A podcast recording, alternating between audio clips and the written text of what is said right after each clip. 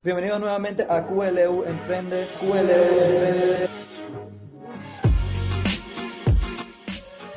Recuerda darle follow, darle subscribe. El día de hoy estamos aquí con Arthur Ballerino, es el fundador y gerente general de Mulata, Cervecería Mulata. ¿Cómo estás, Arthur? Bien, gracias Ramón, gracias por la invitación. Dice la leyenda que somos familia, pero no lo sabemos todavía. Vamos a hacer una prueba de, de sangre para, para ver si es cierto o no es cierto. Encontrando familia en. Ya te considero, ya te considero familia, no es necesaria la prueba.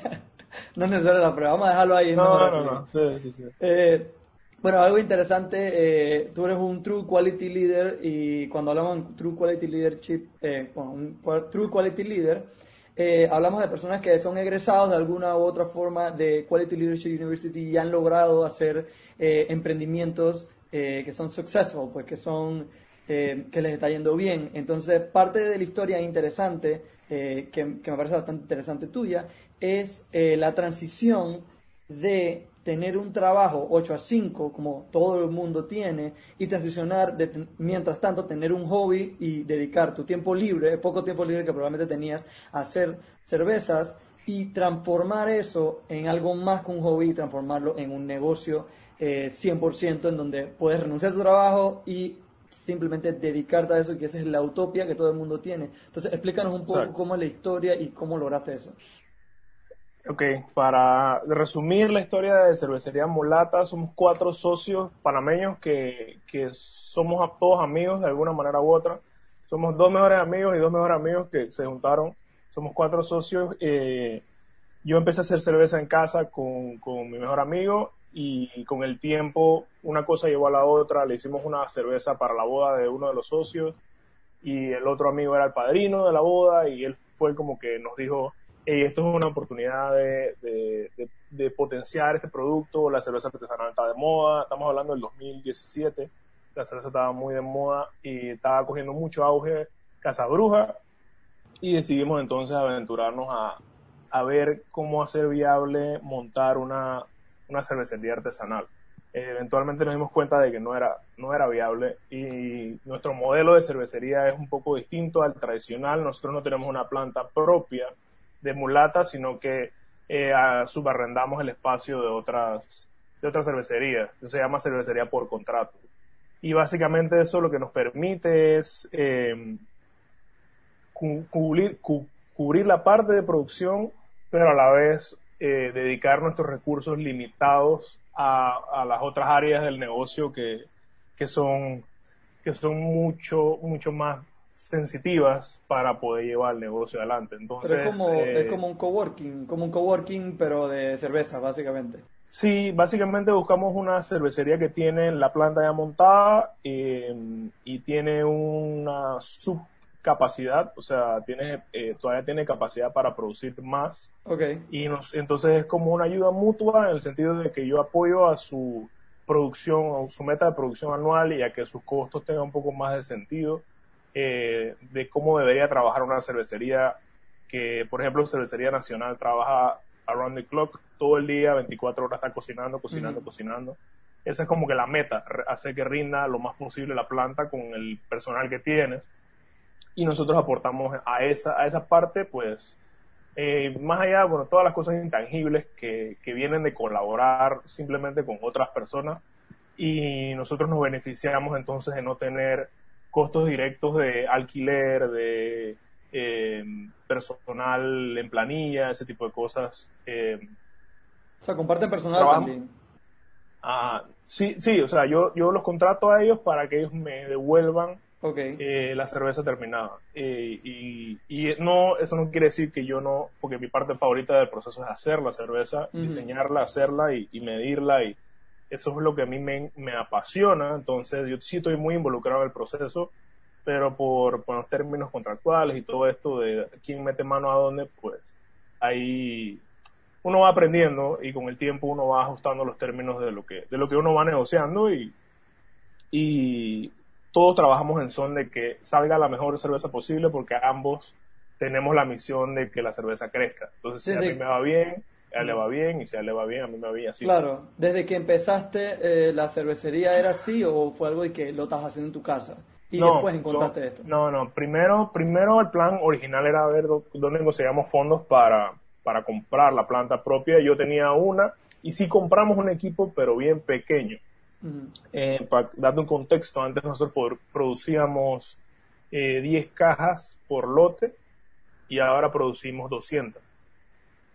Así que es un salto significativo claro. de producción. Pero sí pasamos como un año y medio eh, haciendo nuestra propia cerveza. entonces lo que yo hacía es que yo entraba a trabajar a las 7 de la mañana, salía a las 6, me iba a la oficina y hacía cerveza de 7 de la noche a 3 de la mañana, regresaba a mi casa, dormía un rato y me paraba, iba a trabajar de nuevo. Entonces después salía, tenía que ir a chequear la cerveza y pasaba así, pues casi que, casi que cuereando y cuereando y cuereando y cuereando. Hay, Una, hay una diferencia entre hacer eso, eh, si es que saliendo de un trabajo entrar a otro y saliendo de un trabajo para ir a ver algo que tú estás creciendo, pues. Eh, porque definitivamente sales del trabajo tal vez cansadísimo, pero interesante ir a un hobby eh, que en ese momento se va a volver tu negocio eventualmente, pero en ese momento tal vez no estás y que en esa mentalidad, pero estás diciendo algo que te gusta y, y eso te impulsa que el día siguiente tú estás trabajando va, casi, casi que todas las horas posibles del día, por meses o por años, eh, para poder crear eso. Pero, pero es interesante porque hay gente que tiene eh, negocios o hobbies también que lo quieren volver negocios eh, y piensan que, digo, yo le meto una hora al día, ¿me entiendes? Y tú le estás metiendo, tú le estás metiendo realmente el trabajo. La, básicamente es que medio tiempo después, como si tuvieras dos trabajos, pues. Exacto. Y, invirtiendo el tiempo, o sea, en vez, o sea, plata y el tiempo, eh, ahorita para que luego te pague y puedas encontrar otras oportunidades. Sí, bueno, imagínate, y en algún momento hay que vivir también, ¿no? Yo, estoy casado y eh, tenía hijos y entonces... Ya tenía hijos. Sí, esa era otra parte, ajá, esa era parte como que, parte del temor, del salto y todo eso también era porque eh, en algún momento yo, yo sentía como que, bueno, si tienes tres partes, tienes que atender, no puedes atender las tres a la vez. Mm. Eh, y una siempre sufre un poco. Entonces, o no sufría mi familia, o sufría mi trabajo, o sufría la cervecería. El riesgo es, inmenso. O sea, eh, la, la decisión para poder transicionar cada vez que le metes una variable adicional como la familia, es, que es, muchísimo más riesgoso. O sea que tu transición es aún más pesada porque si dejas tu trabajo, dejas tu comida, tu, o sea, tu familia puede dejar de comer si te va mal. Entonces, el simple hecho de hacerlo, te felicito porque hacer eso en ese momento de tu vida es algo que muchas personas no se atreven a hacer por el simple hecho de que, de que tienen miedo al riesgo, pues el riesgo mucho Sí, exacto. Ojalá, ojalá lo hubiera hecho antes. En realidad uno de mis, grandes arrepentimientos es, no haber emprendido en lo que sea mucho más joven en mi vida, tipo, no sé, saliendo de la escuela o empezando la universidad. Que uno tiene más tiempo, pero a la vez uno, por alguna razón, que en cada etapa de la vida uno siente que es en el momento en el que está más agobiado en su vida. Sí, ajá, la clásica. Pero después te das cuenta de que en realidad no era así y, y en, o sea, saltando en ese escenario, me quedé pensando es que hubiera hecho esto antes, de tener hijos, por lo menos. Eh, no, o sea, no puedes pensar así porque es injusto, es injusto contigo mismo también eh, saber que no sabías eso porque solamente lo sabes ahora que ya sabes que tienes hijos. Es otro mundo, y, no, se puede. Y eso, y eso es una de las cosas que quiero conversar durante, durante, durante el podcast, es es eh, cómo tú tomas lo que la vida te da y decides y, ya, pues eh, no, no hay que buscarle más vueltas de que si me equivoqué o no me equivoqué o, o metí la pata o no metí la pata o fracasé o no.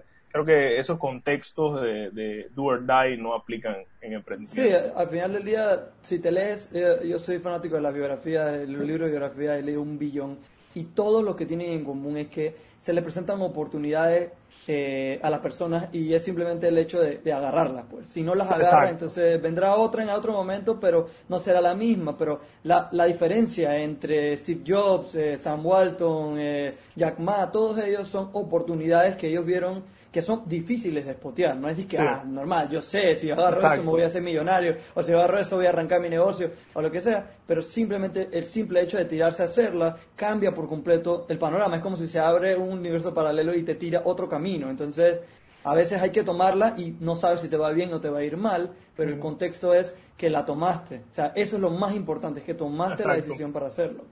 Y yo agregaría que otra cosa en común puede ser que, que uno toma esas oportunidades con, con, ánimos que no tienen, que no suelen tener que ver con factor económico o monetario, sino con el ánimo de ya sea o crear algo que cambie eh, lo que el status quo o, o, sueños que uno quiere lograr por simplemente por el simple hecho de crear cosas, crear nuevas oportunidades, nuevas, nuevas, traer nuevas cosas al mundo, como es la naturaleza humana innovar, que es la palabra más de moda del mundo. Eh, pero son las cosas, esas son las cosas, ah, emprendimiento. Eh, son las cosas, famosas. esas cosas te mueven, o sea, eso es lo que estamos hablando del tiempo, que, que no, no descansas o no te sientes cansado, porque lo que te mueve es, es el rush de lograr esa, de hacer las cosas que te, que te encantan. Y los emprendimientos suelen nacer de eso, es que vienen de un lugar de pasión. Esta es mi pasión, a mí me encanta hacer esto, me encanta que la gente pruebe lo que hago y darle al mundo esto que yo sé hacer muy bien. Entonces, es obvio, ¿no? Obvio, lo voy a ver, lo voy a monetizar. Eh, es más o menos como que la filosofía. Um, mi experiencia es que no, no es la mejor. O sea, ahora mi, mi, nueva filosofía es que las pasiones se quedan en pasiones. Es correcto. Y, y las oportunidades de negocio se analizan un poco más, pero siempre hay una como que, como que simplemente no te deja quieto y yo quiero, yo quiero, yo quiero, yo quiero, yo quiero. En, mi caso fue la cerveza. Yo quiero montar la cervecería. eh, y uno tiene que buscar la vuelta. En emprendimiento también eh, hay, que, hay que romper mucho los moldes tradicionales de cómo los negocios son vistos por, llamémosle la sociedad. Porque, por ejemplo, yo te hablo de mi modelo. Mi modelo es que yo no, no, no tengo cervecería per se. Claro. Pero, y eso no es común. Yo soy, bueno, ahora, ahora está más de moda, pero cuando la gente me pregunta es que, bueno, ¿dónde tienes la planta? Es que, bueno, es que yo no tengo planta. Eh, y la oficina, que bueno, yo tengo un depósito donde guardo la cerveza. Eh, ¿Y cuánta gente tiene? Cero personas. ¿Y, cómo hacen? O sea, toda nuestra, nuestra Mulata es una empresa muy moderna en el sentido que nuestra operación, nuestros costos indirectos son bajos porque no tenemos que pagar arriendo, no tenemos planilla, no tenemos eh, muchos bienes activos per se. O sea, nuestro bien activo se puede decir que es como que nuestra marca, que siempre estamos cultivando pero trabajamos de una manera que, o sea, que permite los tiempos modernos, pero cuando yo la presento, como que así es como yo trabajo y así es como nos va bien. Ese es un secreto, ¿no? Ese es, el secreto de sobrevivir.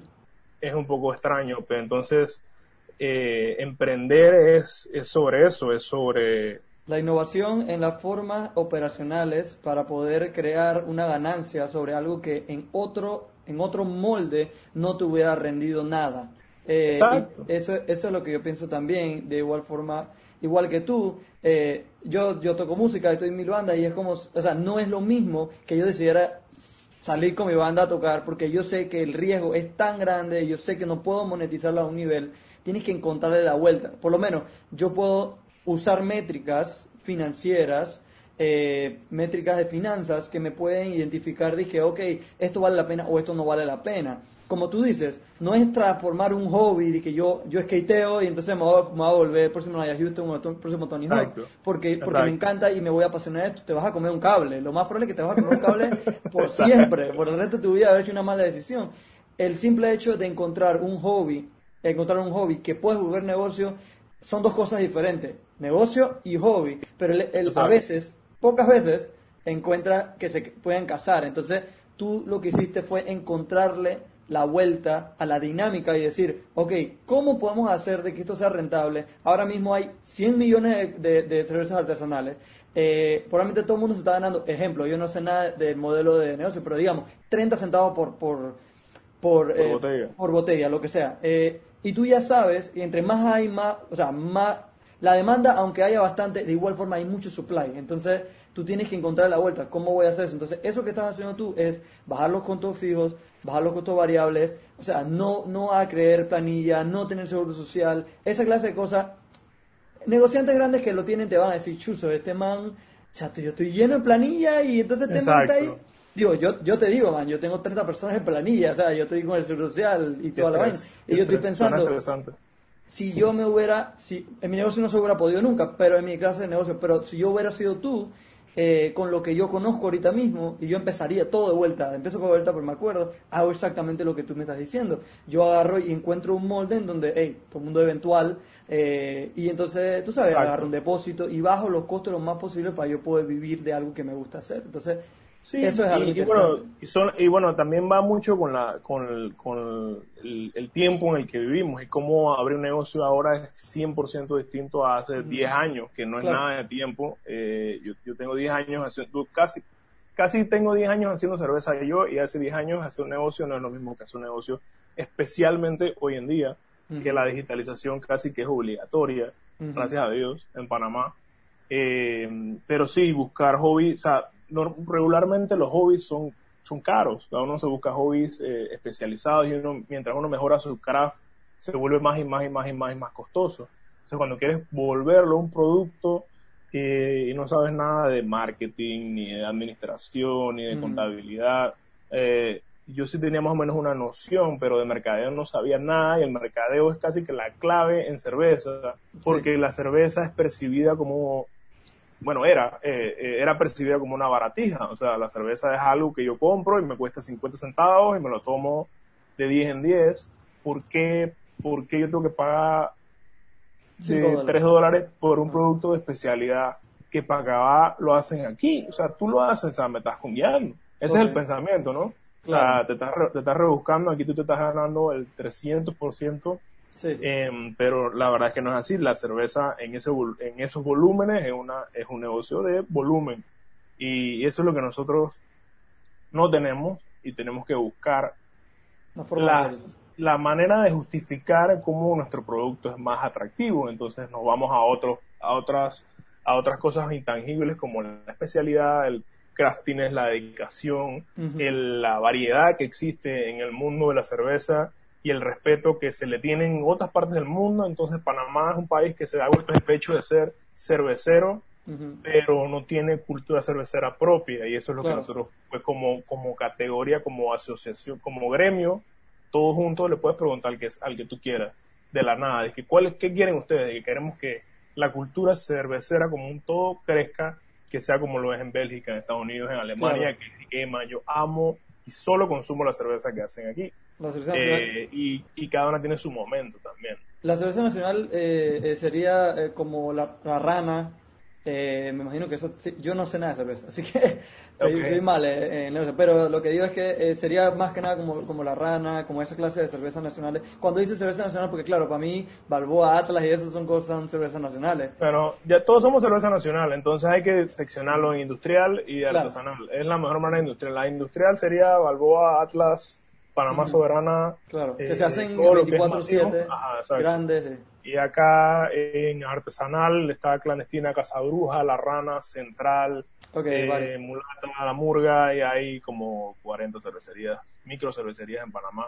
Eh, eh, Panamá es uno de, los países más laureados en cerveza artesanal en la región. Yo he visto bucos, o sea, hay, hay, hay, o sea, hay lugares en donde tú encuentras y, casi todo es local. A mí me, a mí me encanta eh, encontrar cosas nacionales puras como orgánicas o esa clase de cosas que sean nacionales, pues. Entonces, eh, yo tengo un amigo que es, varios amigos que son bastante cerveceros, y cada vez que voy a un lugar digo, ¿y esa, esa dónde es? Y es más que nada, cuando voy a otros países, eh, tengo, tengo oportunidad de ir a otros países, cuando ellos van a buscar una pinta, yo siempre digo, pero esa es local, no la pruebo, pero, pero me gusta saber me gusta saber, por lo menos a mí me pasa porque yo, yo hago skate, de skateboard, de patinete, entonces buscar las marcas nacionales, yo consumo nada más marcas, marcas nacionales, si yo voy a un país, de que Bélgica, por ejemplo, en mi versión, yo buscaría ver si me puedo comprar una tabla de Bélgica, entonces e, es, la misma versión pero de cerveza, eh, o sea, yo entiendo el sentimiento de que sea local, porque se siente pretty, pues sólido y se hace algo sólido, no nada más y que lo consumo porque es panameño, sino porque también sabe bien, ¿no? Eso es lo sí, se ve bien y, tiene muchas ventajas. Entonces, hay, hay una serie de, de, cosas hermosas que dentro de lo que nosotros hacemos o deseamos crear para nuestra categoría, pero eh, sufrimos bastante a la hora de comunicarlas, porque obviamente comunicarse a través del mercadeo es costoso y, y ese es el, eh, en el presupuesto esa es la categoría que lastimosamente más sufre pero o sea, comunicar la intención y las cosas buenas y lo productivo que es y cómo nos ayuda y por qué es más caro pero vale la pena, es como que ahí es donde está el verdadero trabajo de, de, nosotros ahorita, pues es como yo te convenzo de, por ejemplo, cuando yo me, cuando yo me miro a mí mismo y me pregunto cuál es mi trabajo, eh, mi trabajo es convencer al, al cliente de que mi cerveza vale la pena comprarla una y otra vez sin parar. Eso pasa en mercados como, como la cerveza por el simple hecho de que hay mucho, hay buco supply, pues, hay mucha variedad, hay muchísimas opciones donde agarrar nacionales e internacionales. Y, y, eso, eso es que el momento en donde ya tú no tienes un producto, digamos, único 100%, tienes que rely en el marketing. O sea, es como tú decir Pampers y que haya un millón de otras marcas, pero todo lo que tú piensas es Pampers, por lo menos yo, que no tomo, pero no, sé de cerveza, te, te digo la rana, como te dije la rana en antes, es porque en mi cabeza ah, existe la rana. Ajá, pero yo he escuchado, yo he escuchado mulata, así que no pienses que no he escuchado. sí, que es mi trabajo. Yo me pasé un año entero dándole duro al marketing, leyendo y viendo. Ahora, gracias a Dios, YouTube te, te da. YouTube es un gran regalo para aprender de todo en, días. Y tienes mucha gente que sabe muchas cosas en todo el mundo y, aprendes a balazo y puedes ir aplicando. Y lo bueno de emprender y de ser una empresa pequeña es que eh, eh, puedes cambiar muchas cosas a través del tiempo y la gente no se va a dar cuenta hasta que des con algo como que haga clic y entonces eso es lo que lo que explota. Pues. ¿Cómo? Eh, ah, disculpa. no, no, no, no, ya no me acuerdo es. que nada más ya me acuerdo. eh, no, nada más me estaba acordando. Quiero, quiero regresar un poco al pasado, eh, cuando tenías tu trabajo quiero saber los sentimientos, las decisiones, más que nada con todos esos riesgos que tenías encima de la familia, dejar el trabajo para dedicarte a eso. O sea, esa transición, ¿cómo es? O sea, eh, digámoslo, desde el momento que tienes el pensamiento hasta los últimos días de tu trabajo 8 a 5 y el momento que saltaste, ¿cómo es el primer día después de que renunciaste y estás sentado en tu casa y te paras el primer día y que no tengo trabajo, ahora tengo que hacer que esto funcione porque no tengo de otra. Y mi familia está esperando, ¿sabes? Está esperando para que yo haga algo de esto. ¿Qué es, cómo, ¿Cómo es esa transición? Pues, ¿qué, ¿qué, se siente eso? Porque muchas personas que están tratando de saltar, primero que todo, antes, antes eh, paréntesis, primero que todo, todo lo que están pasando en transicionar tienen que utilizar las métricas financieras para poder entender el flujo de cada que viene, las oportunidades, las maneras en las que puedes crear un profit, crear dinero de lo que vas a hacer. No es que, que vas a saltar porque te gusta hacer algo, de que bueno, yo, yo hago juggling, entonces ya me voy a dedicar a tirarme a hacer juggling de vida. Exacto. Tienes que sacar, o sea, tú no pudiste haber hecho una decisión tan lightly, dije, esto es mi hobby, me voy a dedicar, voy a renunciar a todo, y, o sea, yo te aseguro que tú estabas totalmente sacando los números hasta los más pequeños y que en el peor de los casos me hago 100 dólares ejemplo, pues eh, eso es importante que las personas piensen que no es la utopia de que renuncio y empiezo mi negocio y me da súper bien ya, pues, porque, porque, porque, tú sabes, porque sí, porque soy yo. No, porque es, Exacto. muchísimo más complicado. Entonces, eh, llévanos, llévanos en esa historia del momento que decidiste y que, ok, ya me voy a decidir hasta el último día de tu trabajo y el primer día que te paraste, el primer día que te paraste sin trabajo, de 8 a 5 y te paraste en este trabajo que estás ahorita. Ok. Bueno, mi trabajo antes era, yo trabajaba en construcción. Mi, mi, mi primera profesión es ingeniería civil. Entonces trabajé muchos años en construcción. La construcción obviamente es un, en, proyectos grandes tipo metro, aeropuerto, autopista, la presión es bastante porque como son proyectos gubernamentales y cada presidente quiere entregar su, su promesa, eh, este, es trabajo y trabajo y trabajo, presión y presión y presión y presión y presión. Entonces, eh, y todo esto me va a llevar, no, me, no dejes que se me olvide eh, decir la moraleja de, la historia, que la tengo ya anotada, es eh, la sensación de que, la sensación de que, de que tú trabajas en un ambiente en el que las decisiones no son bien tomadas, o la empresa o el proyecto no se está llevando bien. O sea, no, o sea uno está ahí como que viendo qué está pensando este man, este gerente está loco, este es un fresco, este nunca aparece, y toda la presión me la tiran a mí, entonces uno queda con varios jefes, eh, que este man es mi jefe, pero este man también me manda, entonces este otro man también me manda, entonces a quién le hago caso. Todas esas cosas son el día a día de, mucha gente, o sea, en, muchas, en, muchos, en muchos escenarios así en Panamá. Entonces, en mi caso particular, pues en ese momento yo era una persona con, con la mecha un poco corta en ese sentido, entonces me frustraba con, con facilidad no estar en un ambiente que yo sintiera que era como productivo, en el que todo el mundo funcionaba de una manera como que, como que eficiente y yo pudiera como que maximizar mi, mis habilidades, mis, conocimientos. Entonces eso te va, te va abrumando y te cansas y te cansas de lo mismo, la rutina. en, mi, en, mi, caso particular yo sentía como que no pasaba mucho tiempo con mi familia, como que estaba preso del trabajo y tenía que estar pendiente y tenía que ir los domingos y feriados. Y, y era un poco como que, de verdad yo voy a seguir en esto toda mi vida. ¿Qué va a, sumar a qué? O sea, trabajé un montón de años haciendo este poco de cosas para otra gente. ¿Y qué, o sea, cuál va a ser mi legado cuando me pregunten qué hiciste con tu vida? Ah, no, trabajé. Y ya, trabajé aquí, aquí, aquí, aquí, hice tanta plata. O sea, em, yo empecé como a, a identificarme con ciertas, ciertas nociones o filosofías que van más en torno a a sentirse fulfilled, como satisfecho con lo que uno que está haciendo. Entonces, paralelamente estaba esto de la cerveza. También yo tenía la noción de quería como dejarle algo a mi hijo para que él dijera, mi papá agarró esto y, y puff, lo hizo y, y, funcionó o no funcionó, pero por lo menos lo intentó. Entonces, ese tipo de cosas son las que me movían como a, a, a querer salirme de donde estaba ahí. Y empecé a meterle mente, pero pero en la casa no me daban permiso porque, porque por, lo, por lo obvio que es que estoy devengando un salario que está cubriendo todas las necesidades ahorita y quieres ganar un tercio. Porque, ¿por, ¿por qué? Dije, no, porque es que esto es ahora, pero con el tiempo va a mejorar porque vamos a hacer un gran trabajo. Todo esto en, en, cierto grado de ignorancia, porque como te dije antes no conocía nada de mercadeo ni de cómo tenía que vender. Yo jamás había vendido nada en mi vida eh, ni cobraba una cuenta, mucho menos. Em, pero entonces yo empecé a, empecé como la gota en la piedra. A darle, es que estoy frustrado, me quiero salir, me quiero salir, no, no, siento que me está yendo bien, no siento que voy a ningún lugar. Y era un momento de mucha presión, porque yo, yo estaba bastante necio y mi esposa se sentía como que era una buena oportunidad, pero que no era el momento adecuado. Y yo siempre decía, pero ¿cuándo es el momento adecuado? No hay momento adecuado.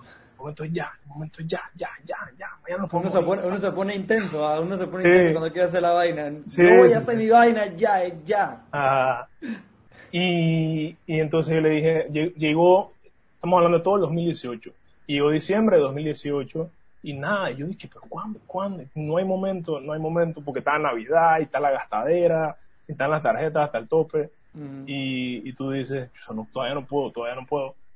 Y en enero, los primeros 10 días de enero, mi proyecto estaban súper, súper intensos y una, en un ambiente, un ambiente muy parecido al que hay ahora, como de, de desaire, desaliento, como suspensión, recortes de personal, y uno se siente como que mal por eso también. Exacto, desganado.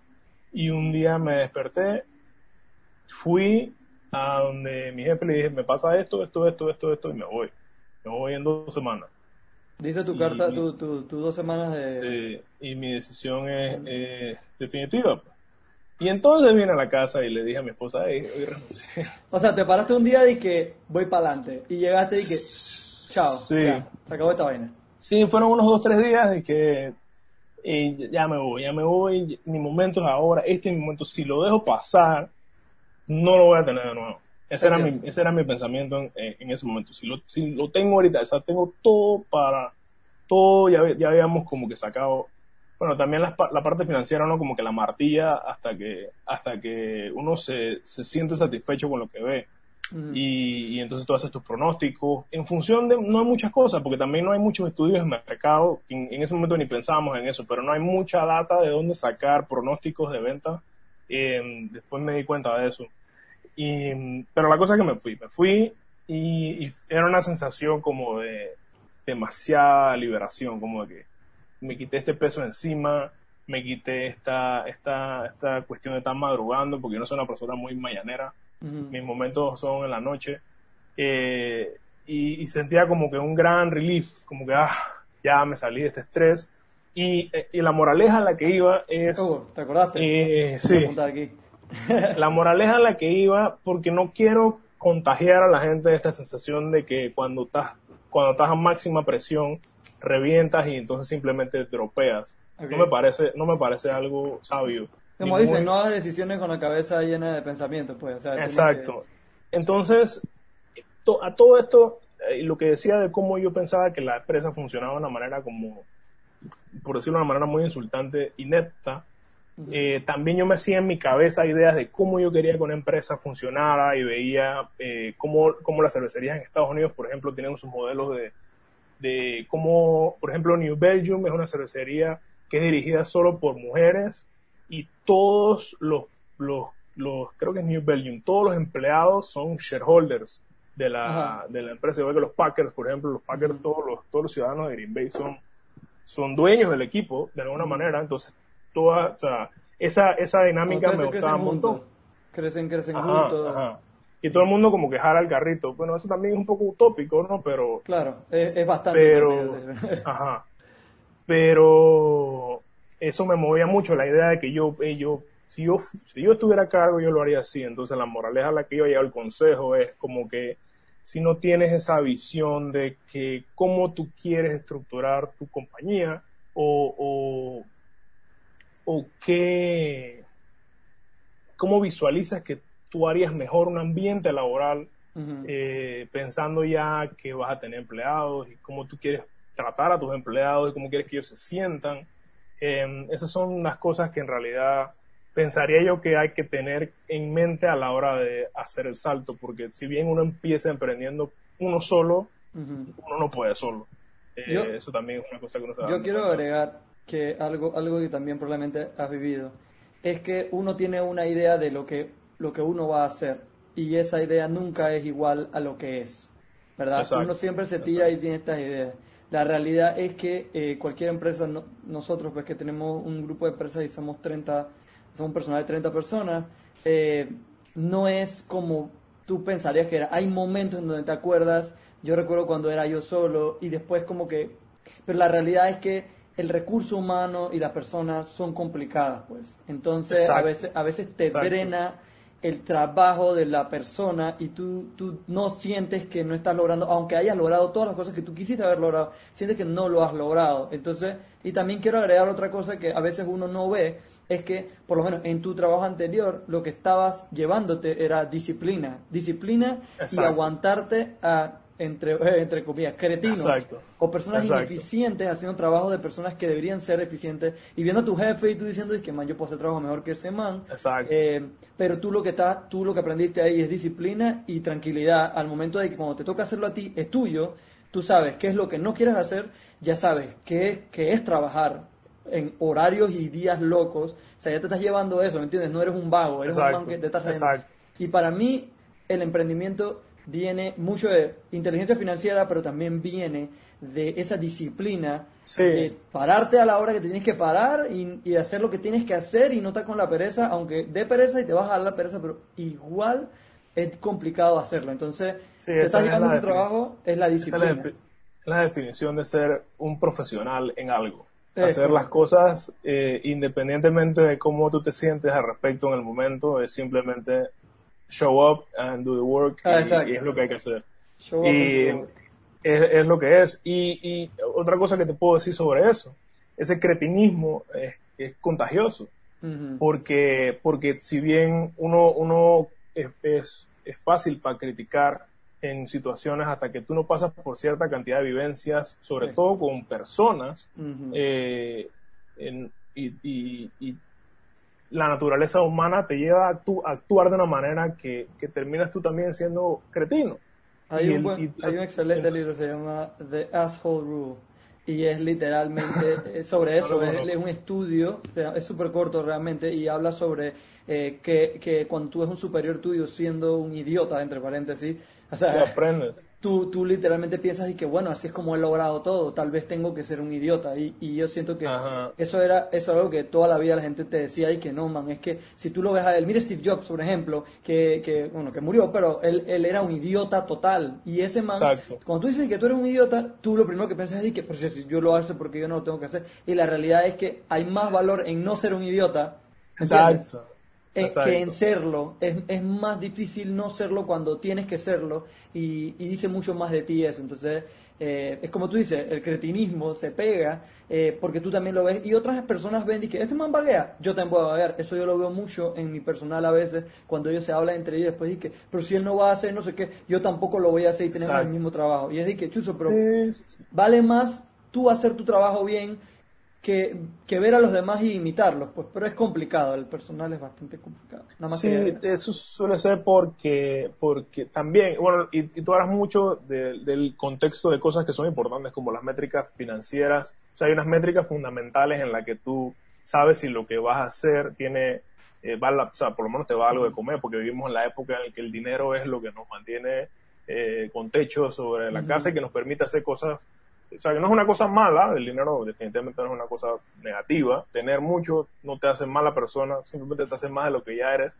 Eh, eso, eh, eso, es, un, eso es un mal pensamiento. La o sea, yo te entiendo, entiendo lo que quieres decir con eso. Sin embargo, el, el, la, la, plata no es mala, la gente es mala. La gente se vuelve mala, pero la plata nunca ah. se vuelve mala. Eh, la plata no te hace hacer nada. La plata solo te hace más de lo que ya eres. Pero es, igual, el regreso, disculpa, regreso a lo que acabo de decir. Es vale más una persona con plata y buena gente y, y, con, y con, valores y haciendo cosas que otras personas no harían que una persona con plata que se dejó llevar por todas las cosas y los privilegios que te pueda comprar eso. Y lo ves en los negocios cuando hay un jefe que tiene mucho tiempo sin tener pérdida en su bolsillo y se olvida por completo de cómo eh, es no tener la plata y mm, mantenerse humilde. Exacto. Digo, debe ser difícil, no me ha pasado. Eh, pero sí, también mantenerse inspirado, o sea, consumir mucho de lo que uno lo mantiene inspirado y tener quizás una serie de métricas propias de cómo eh, es el éxito. Eh, solemos poner nuestras métricas de éxito basadas en, en otras personas o en cómo otras personas perciben cómo debería irle a nuestro negocio. Eh, y, si no se cumplen, entonces uno se frustra. Entonces yo no estoy cumpliendo lo que yo estoy cumpliendo lo que yo quiero, pero como no cumplo lo que lo que mi mamá me dice, por ejemplo, en un caso mi mamá siempre está diciendo, ¿cómo te va? ¿Cómo te va? Es como difícil de explicar, pero pero eso no me frustra tanto ahora porque yo tengo mis propias métricas para yo saber eh, que son, hay tangibles, hay intangibles, como, yo me siento al respecto de cómo le va el negocio. Eh, y cómo me va a mí como, como persona que trabaja en el negocio, porque yo como dueño, eh, bien, siempre puedo caer en la sensación de que siempre tengo que estar trabajando. Siempre tengo que estar haciendo algo eso es, tengo que... Eso es full una, un pensamiento totalmente cierto. Es que uno como dueño de negocio piensa que uno no debe tener tiempo uno debe estar 100% metido haciendo algo y cuando uno no está haciendo algo se siente ineficiente, se siente que no sirve para nada. Digo, pandemia... la, gente te hace sentir ineficiente. Y que me, ven por la calle tranquilo haciendo nada. Ah, estás frito, tienes plata. Te está yendo bien. Ah, obvio, pero es parte cultural, ¿me entiendes? Es percepción, es lo que tú estás diciendo. Es percepción de las personas. Ellos no tienen un negocio. Ellos están trabajando un 8 a 5. Ellos tienen, o sea, ellos no. Tú estás trabajando hasta las 12 de la noche y después al día siguiente estás haciendo un mandado, porque ni siquiera estás haciendo un mandado para tu empresa y te ven caminando en la calle y dices, ah, pero. Ah, y, y es diferente. El tiempo de los dueños de negocio no es el mismo tiempo. Porque mira, eso lo habíamos hablado anteriormente. El flujo de caja, el cuadrante de flujo de caja está el empleado, el self-employed, el, el, business owner y está el investor. Y el business owner tiene negocio, pero tiene más tiempo para él. Eh, pero cuando nosotros no tenemos tiempo para nosotros, no tenemos ningún segundo. O sea, literalmente nuestras decisiones cambian por completo todo lo que está pasando en el panorama. Y algunos días, uno que otros días, tengo un momentito más o una hora más que el resto de la gente para ir a hacer lo que yo quiero hacer y en ese momento me agarra alguien y me dice, ah, te está yendo bien. Ah, ya te man trabaja no hace nada, chiste, toda la plata del mundo. Y, y la realidad es que eh, no, las personas que son dueños de negocio o son business owners ya llegaron a eso, no self-employed, porque self-employed trabaja un millón de horas y no tiene tiempo para él mismo, pero hace plata. El business owner tiene más plata y tiene más tiempo. Y el inversionista tiene mucho más tiempo y mucho más plata. Pero la idea es que las personas comunes no pueden, o sea, personas comunes, personas que tienen un trabajo normal, nunca han tenido un, un trabajo, han sido un dueño de un negocio, no pueden aportar ni decirte, ah, porque tú no estás viviendo mi realidad. O sea, tú no sabes, cuando yo no tengo flujo, no sabes nada. Todo el mundo puede decir lo que quiera. O sea, uno no puede controlar lo que la otra gente dice o hace por uno. O sea, uno tiene que sentirse realizado porque uno sabe eh, eh, evitar la sensación de culpa. Yo no tengo que sentirme culpable por estar trabajando todo el día. Incluso es una, es una tendencia moderna es tratar de ser más productivo trabajando menos horas. Entonces, si, es mi negocio y yo lo estoy dirigiendo y yo decido que todos trabajamos tres horas al día y si todos somos productivos en tres horas y nada más trabajamos tres la semana y yo decido que eso está bien y nos va bien al mismo tiempo, Entonces, no hay nada que, no hay que, que rendirle cuentas a, más nadie. Es lo que tú dices, eh, estás rompiendo el molde, lo rompiste ya con la forma en la que haces la cerveza, ya lo rompiste, de salir lo rompiste, y romperlo de otras formas, de ser más eficiente, con menos personal, tú sabes, trabajar algo que te funcione a ti, es, por eso, o sea, yo no decía tú y yo di que, ah, que, estaba mal eso, que la gente te dice eso, pero lo que quiero decir es para las personas que están oyendo y les interesa saber es que no, no, o sea, nosotros, a mí me pasa todo el rato que me dicen esa vaina. Cuando me encuentro con alguien, ah, estás en multiplaza. Quitea y todo. Ah, sí, obvio, obvio. Ah, te mando calor, ¿en qué momento te, te grabo videos en Instagram. Obvio. obvio, pero yo creo que eso es una, es una, es una joda, pero, pero a la misma vez es una joda con que la gente piensa que es verdad y el, yo, yo quiero que la persona que va a emprender algo no se sienta, no se sienta mal cuando eso le pasa, porque eso es algo que le pasa a todo el mundo. ¿Estás seguro que Steve Jobs estaba caminando por la calle o Jack Ma y le dijeron y que ¡Ah! Pero si tú tienes tu trabajo y estaba el man ahí carreteando la vaina. Eso le pasa a todo el mundo. O sea, todos, todos somos parte de las personas, no saben qué, qué es lo que tú estás viviendo cuando tú estás arrancando un negocio. Y, y cuando, Uno, cuando uno se da cuenta de eso, uno, uno trabaja con mucha más. Uno, o sea, uno tiene que ir empezando a liberarse de estos, de estos, de estas creencias o preconceptos de la sociedad, de emprendimiento. Y cuando yo, cuando yo decidí, yo lo decidí un día, y también uno, uno uno no tiene que casarse con ningún concepto permanentemente. Al principio yo pasé un par de meses diciendo, bueno, ahora voy a trabajar eh, un día, voy a trabajar cuatro horas al día todos los días sin parar y un día voy a trabajar redes, otro día voy a trabajar administración, otro día voy a trabajar producción, otro día voy a trabajar marketing, otro día voy a visitar clientes. Voy a trabajar así por un mes, a ver qué pasa. Y no me fue mal, no me encantó, pero cuando llega ese momento, porque cuando llega el momento y trabaja, entonces me sentaba y pasaba cuatro horas, terminé, terminé por hoy y es como que ya, ya hoy no voy a hacer más nada, porque yo también estaba en ese momento en el que yo sentía que tenía que estar trabajando todo el tiempo, porque mi, mi, esposa, que tiene un trabajo de 8 a 5, que le gusta mucho lo que hace, pero es bien exigente, ella trabaja todo el a todo meter, todo meter, cada momento que tiene, llega aquí a la casa y se pone a trabajar, trabajar, trabajar, trabajar, y me quedaba como que o sea, el trabajo nunca se va a acabar. O sea, en algún momento hay que decir, bueno, ya hasta aquí llegué y mañana sigo. El trabajo va a ser eterno, eh, siempre vamos a querer más, más, más, más, más, más. y también uno, uno se influencia según lo que uno lee o, o, con lo que uno crea afinidad. Por ejemplo, yo uso un programa que se llama Basecamp y es una gente que tiene toda una cultura eh, de trabajo de, hey, no hay que buscar crecer y crecer y crecer y crecer y crecer y crecer y crecer y crecer y crecer y crecer infinitamente, sino que, bueno, aquí, hasta aquí llegué, soy rentable, soy feliz, todo el mundo está tranquilo, nos va bien, ah, hasta aquí nos da la sábana para roparnos, entonces trabajemos así. Si sale una oportunidad nueva para hacer más cosas o hacer otra cosa, ahí vemos. Pero yo hago esta cosa bien, la hago en este tiempo y soy rentable. Ya.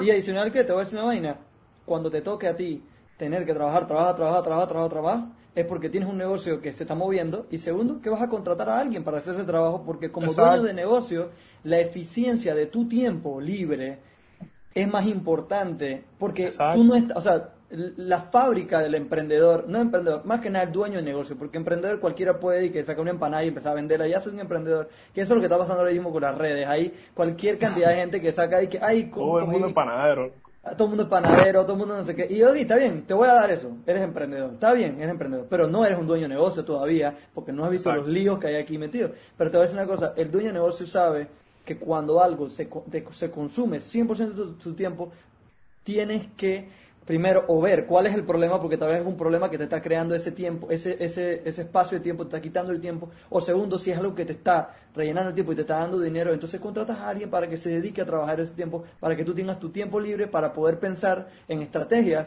que son, que aunque no tomen más tanto tiempo como estar esclavo la esclavitud del trabajo, son cosas que van a cambiar por, por completo tu ingreso. Entonces, es lo que tú dices, es dar estás en el punto clave, es salir de las preconcepciones, preconceptions, así en español es preconcepciones, las concepciones de que todo, todo el tiempo tiene que trabajar, todo el tiempo hay ciertas cosas, ciertos moldes, man, olvida eso, estamos en la era de la tecnología, todos los días están cambiando las cosas y tú puedes crear tu propia versión de las cosas que a ti. Si a ti trabajar medio día te da suficiente para vivir, tú estás cómodo con eso, eso está bien. O sea, todo está bien, ¿me entiendes? Al fin del día Sí. es simplemente es un hay- pensamiento capitalista, pues, y que tienes que Sí, trabajar hay, todo que el rato. estar, hay que estar preparado para defenderlo a capa y espada, porque también la gente te presiona mucho en contra de eso. Que simplemente la gente no, no te puede ver tranquilo. Sí, que- ah, ajá, no les gusta, no les gusta, ¿no? Estás hueveando, lo que sea, pero la realidad es que te voy a decir una cosa, yo, o sea, regreso a, a mi caso, en mi caso en mi grupo de empresas tenemos 30, un personal de 30 personas, es bastante gente, todo el mundo está trabajando poca 8 a gente. 5, no necesariamente yo, pero cuando, cuando a mí me toca hacer las decisiones, las decisiones van a cambiar el panorama de estas 30 personas, de sus familias, de todos los ingresos de esas personas, eh, sea cualquier decisión, si es una mala decisión, tiene mucho más peso eh, hacer una decisión por lo menos de que sacar un préstamo para hacer no sé qué, o comprar un local, o lo que sea, yo tengo que encontrar la forma de que no nada más yo sea rentable, pero que también esas personas que tienen el trabajo tengan el tiempo ocupado, porque si no, no me funciona, al fin del día es una Exacto. es, es un suma y resta. Si tú no tienes tu tiempo ocupado 8 horas, yo no te voy a contratar 8 horas. Entonces, es- pero el pensamiento ese que tú dices es cierto, o sea, es cierto, es, es capitalista, es así, trabajo, trabajo, trabajo, trabajo, plata, plata, plata. La realidad es que olvida eso, tira eso por la ventana, haz Sí. tu propia versión y, de eso. y, y quizá- y quizás, bueno, para darle más un contexto de, de lo que estamos discutiendo, que es el salto, o sea, dar el salto, digo, no hay, no hay nadie que te pueda cambiar tu filosofía de, de vida o de trabajo de la noche a la mañana, solamente tu propia experiencia. Entonces, dar el salto a emprender con la filosofía de empleado, como de yo cuereo, cuereo, cuereo, cuereo, y si cuereo forever, eh, nos va bien, ajá, self-employed. Eh, no es así, porque ser, crear una empresa, un negocio, eh, tiene demasiadas aristas, demasiadas cosas que uno tiene que estar pendiente. Y, y lo que yo pensaría que es la clave, y es otra cosa que, que nadie habla, o sea, absolutamente nadie habla de esto, es que uno tiene que estar bien eh, mentalmente y conocerse mucho a uno mismo, trabajar mucho en conocer cómo soy yo, cómo yo trabajo, cuáles son las cosas que me, que me sacan de onda, cuáles son las cosas que me, que me, que me ponen creativo, en qué soy bueno, o sea, cuáles son mis verdaderos talentos y en qué cosas tengo que delegar, o sea, conocer a uno mismo sus habilidades y, y sentirse uno mentalmente bien, estar en el mindset apropiado para, para pelear, porque esto es una Es pelea. una batalla, es una guerra, sí. O sea, si no es el gobierno, es eh, los que no te pagan, o los que no te quieren comprar, o la gente que, que te- o sea, y, y no, no son enemigos falsos, sino que es una lucha, como que la marea no va a tu favor. Ajá. Todo el mundo dice que sí, pero la verdad es que no. No, O claro, pero es que tú nada más sabes eso. Cuando dices todo el mundo, Exacto. tú dices la gente como lo percibe contigo. De que ah, te está yendo bien, eso, eso es lo que tú dices. Sí, o, o- o ni siquiera, ni siquiera, y no solamente la gente alrededor mío, sino por ejemplo el consumidor. Convencer al consumidor en Panamá específicamente de que, porque aquí cuando tú, no, no tengo manera de demostrarlo científicamente, pero hay una percepción de que lo que viene afuera es mejor. Eh, en, la mayoría de los casos, por ejemplo, en, y en productos de especialidad más, porque vienen de países que se dedican a hacer esos productos. Claro, de que Bélgica o de que Alemania, que son países... o en el caso o en el caso de las bebidas de especialidad por ejemplo que la cerveza artesanal es una bebida especial eh, pero pero tiene suficiente respeto para que sea tan especial para cualquier momento como una boda o una graduación pero Ujú. todo eso todo eso está por mercadeo está alineado a la champaña al vino Claro. Eh, la cerveza está categorizada mucho más abajo en esos términos yo no lo veo así, yo quiero cambiar eso, por lo menos dar la noción de que hay, de que puedes darle un espacio, y eso ha cambiado bastante, pero eso también es una lucha. Entonces, ¿cómo lucha? Sin armas, sin armas monetarias para comunicar y convencer, tienes que usar otras estrategias que volvemos a romper el molde. Por ejemplo, en mi caso es educar. Eh, la, mejor, la mejor herramienta que yo he encontrado para convencer a la gente que tome cerveza artesanal es enseñar más sobre cerveza y, y educar sobre cómo es el proceso, por qué es más, cuál es la diferencia, por qué uno es distinto del otro, ni siquiera porque uno es mejor que el otro, porque cada uno tiene su momento y cómo puedes consumir este aquí, este aquí, este aquí, cómo lo que hacemos aquí local es más fresco, sabe mejor, y por qué eh, no tienes que comprar Corona nunca, porque es la peor cerveza del mundo. Este, Bueno saberlo. Si decido tomar, empezar a tomar cerveza, no tomaré corona. No tome Corona. Ni no con el limón. Corona. Ni nada. el limón, es que Corona, Corona es la única cervecería que te hace comprar dos cosas para poder tomar. para poder tomar. y que necesito el limón, o sea que tengo que comprar otra cosa adicional para tomar. Necesito limón para poder aguantar la cerveza. Exacto. Sí, es mala ni, Exacto, no tiene ni pie ni cabeza, entonces es el mejor marketing del mundo. Este, es así, entonces e, eso te demuestra lo potente que es el marketing. Y también otra cosa que, también puede frustrar a los emprendedores es que las cosas sí toman tiempo. O sea, establecerse en, mercados, por ejemplo, yo estoy luchando por convencer a alguien que está acostumbrado a tomar una marca que tiene más de 100 años de existir eh, y que la gente dice, esta es mi marca. Aquí en Panamá hay mucha, mucho sentido de pertenencia con las cosas. O sea, hay gente que dice que yo tomo Panamá y nada más Panamá y así, yo nada más tomaba cristal cuando había y ahora que regresó es lo único que va a tomar. Hay mucho sentido de pertenencia eh, y posesión, patriotismo. Eh, eso uno, uno, lo va descubriendo a medida que va estudiando y aprendiendo cosas. Eh, pero a lo que iba es que sí hay que estar mentalmente estable y hay que preocuparse mucho por, por cómo uno es emocionalmente también, porque como tú dices, las decisiones que uno toma afectan todo el negocio. Sí, el panorama completo. Si hoy, si hoy me paro triste y, ya no quiero, ya no quiero. Pues. No quiero, hacer nada. Hoy no quiero hacer ah, nada. Pero eh, una cosa, eh, ya casi para terminar, porque íbamos a 70 minutos en 49, van como 50 y pico minutos. no importa, eso va. Eh, ah, bueno, está bueno. Lo que quería decirte, sí, porque hay, hay temas que hablar, infinitos.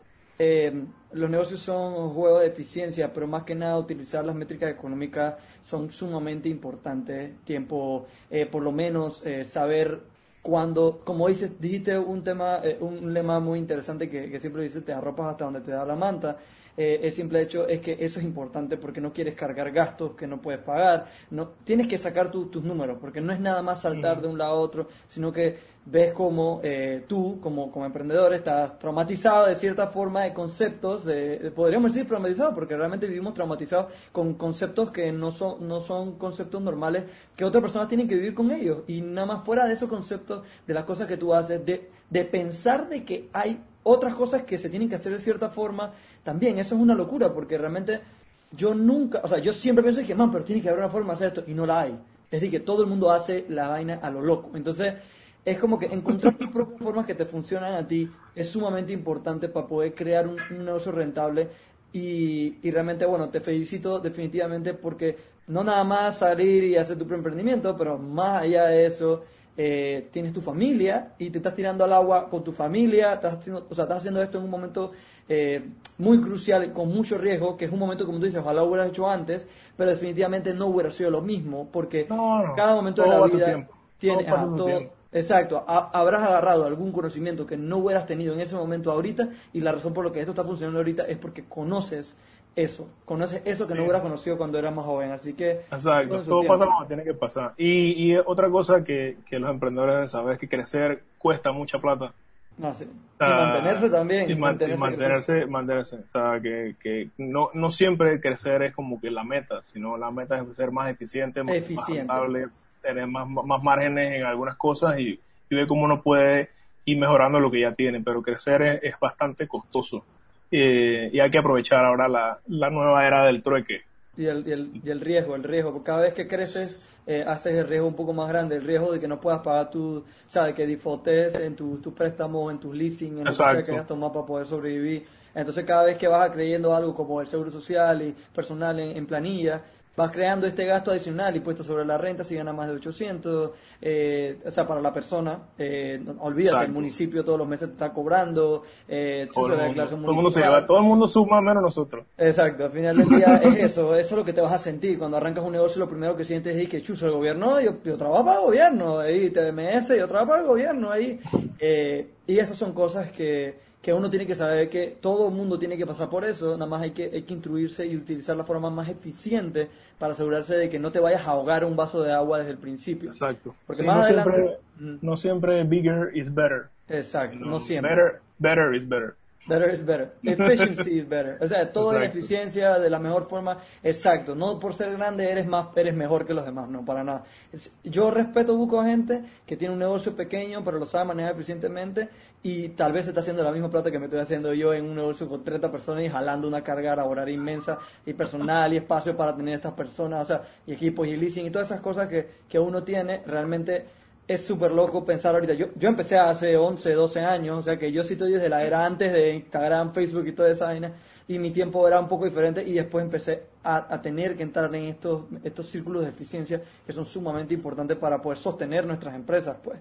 Pero al final del día es eso, pues como tú dices, bigger is not better, simplemente es un juego de eficiencia. Así que... el libro, ¿cómo se llama? The Asshole, The Asshole, Rule. Estamos una foto ahorita ya. Usted me lo leí hace como un mes lo tenía ahí hace rato. Sí, es bien corto, es sobre, es justo sobre cómo, eh, cómo siempre hay un aso en la oficina que, que daña, eh, que daña la comunidad y cómo hay gente que son estos azoljitos que están detrás de él. Y que, ah, mira, este man lo hace bien, yo también voy a hacer, y como que van creando esta mala cultura y cómo es más importante y cuesta más no ser esa persona y conscientemente no ser esa persona ni cuando se te presenta la oportunidad es mucho más valor. No nada más para tu negocio, para tu vida. Porque también, o sea, y tampoco, de repente cuando vuelvo a ver esto, quedemos como que nosotros no, no somos, no sufrimos de eso, pero en realidad uno, a veces no se da ni cuenta. No se da cuenta. Cuando, cuando uno mismo está haciendo un, Por eso digo, consciente, consciente, hay que ser consciente y que chuzo. Y me ha pasado, después que me leí ese libro,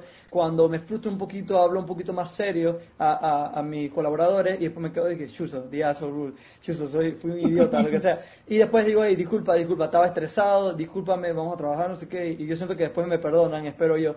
Eh, que esa es otra cosa, que es otro tema, pero además voy a tocarlo por encimita, es que tú quieres ser, o sea, por lo menos mi personalidad es intentar ser, eh, tener una buena conexión con todos mis colaboradores, y eso es algo que yo siempre he intentado mantener y ser, ser tener amistades limitadas con ellos, en donde siento que, que ellos pueden hablarme, yo puedo hablarles, pero eso también es un arma de doble filo, porque al momento de que las cosas no están yendo bien, eh, estás cargando con una carga emocional innumerable eh, de todos los problemas de todo el mundo y cuando te toca eh, dejar de sí, exacto, votar a alguien o lo que sea, es una vaina que no te va a dejar dormir. Entonces hay que ser un poquito callous, pues, un poquito calloso, un poquito, por lo menos un poquito, porque es complicado ser una persona emocional con, con tantas personas en un negocio. Así que, hey, definitivamente, Arthur, gracias por venir al podcast. Eh, eres un verdadero quality leader, como dice Mariana León. Saludos, Mariana. Y bueno, eh, no sé si tienes unas últimas palabras antes de retirarnos. Eh, sí, bueno, gracias por la oportunidad. La verdad es que este, este tipo de contenido a mí me encanta, me encanta consumirlo y estaba deseoso de que alguien lo hiciera, si no me iba a tocar hacerlo yo mismo. Eh, me gusta mucho, ojalá la gente se anime a emprender sin, sin, con, miedo, pero con valentía Em, y la, el pensamiento de cierre es que si todo lo que le dije em, no, no me creyeron ni una sola cosa eh, y no y no, no creen que, creen que mi situación es muy en particular a mí y que a ustedes no les va a pasar lo que a mí me pasó, eh, está bien, no crean en nadie. O sea, eh, háganlo por ustedes mismos, em, pero sí tomen nota de las advertencias que otros emprendedores tienen, porque en mi caso cada vez que alguien me da, o sea, cada vez que uno recibe feedback o consejos o experiencias de advertencia, eh, normalmente vienen de un, de un lugar de, de amor, en el que la gente no quiere que, que, te pase lo mismo que a ellos. Cada experiencia es bien única y bien particular, entonces eh, no crean en nadie, pero tampoco tengan oídos sordos. Y mucha suerte en sus emprendimientos. Exacto. Eh, muchas gracias y bueno, va a ser hasta la próxima que hagamos una segunda parte cuando ya cuando ya la empresa tenga 75 empleados y te en la bancarrota. Yo te voy a llamar para, que empezamos a este día. Pero bueno, pues muchas gracias por participar y bueno, hasta la próxima.